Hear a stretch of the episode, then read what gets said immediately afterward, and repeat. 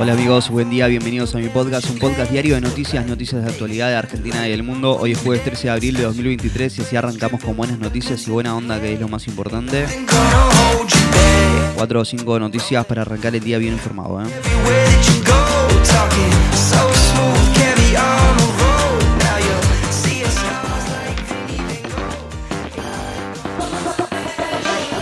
Hoy se espera que el Senado vuelva a sancionar leyes por primera vez en casi cinco meses. La iniciativa Alcohol Cero se destaca en el temario del día. Además, el gobierno porteño anunciará medidas para reactivar la oferta de alquileres. Hasta agosto se permitirán aumentos del 4% mensuales en nafta. Arranquemos.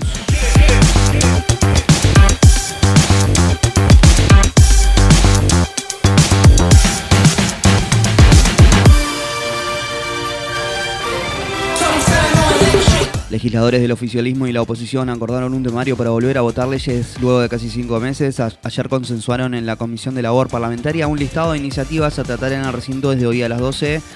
Se destaca la inclusión en el temario de la ley alcohol cero que baja de 0.5 al 0 la tolerancia de alcohol en sangre al manejar.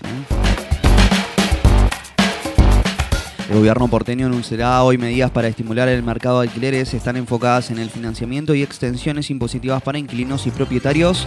Se dan en un contexto de baja de oferta de viviendas y ante la demora en una reforma de la ley de alquileres. ¿eh?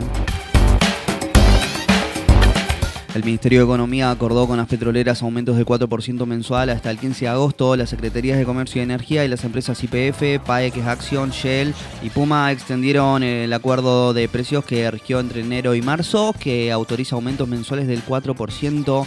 El plan que regula los incrementos de precio tanto de nafta como gasoil comenzarán a regir este sábado 15 de abril. Se extenderá por cuatro meses. Extiende por tercer día consecutivo el paro de colectivos en el AMBA. Hoy tampoco ofrecerán servicio 23 líneas de la empresa Metropol que no circularon ayer. La empresa reclama al gobierno subsidios atrasados, mientras que la Nación argumenta que se está a la espera de una sentencia judicial que resuelva el monto que debe pagarse. La ONU informó que la mortalidad por la crisis migratoria en el mar Mediterráneo es la más alta en seis años. En el primer trimestre de 2023, según Naciones Unidas, hubo al menos 441 muertes de migrantes que buscaron cruzar el Mediterráneo, la cifra más elevada desde 2017. Kirchnerismo se moviliza para criticar la, justicia y pedir por la candidatura de Cristina. Las organizaciones La Cámpora Colina, Nuevo Encuentro, La Corriente Federal, La Patria el Otro, entre otras, se concentrarán a lo largo de la 9 de julio entre las 15 y las 16 para marchar a las 17 hacia tribunales. ¿eh?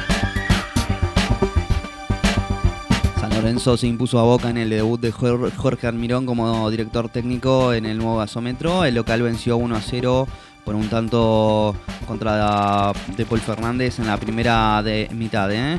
El nuevo entrenador de Boca admitió que la rota fue un golpe duro, pero destacó la actitud del equipo y opinó que sus dirigidos hicieron méritos en el segundo tiempo para igualar el encuentro. ¿eh? San Lorenzo quedó a un punto de líder, que es River, que hoy juega con gimnasia.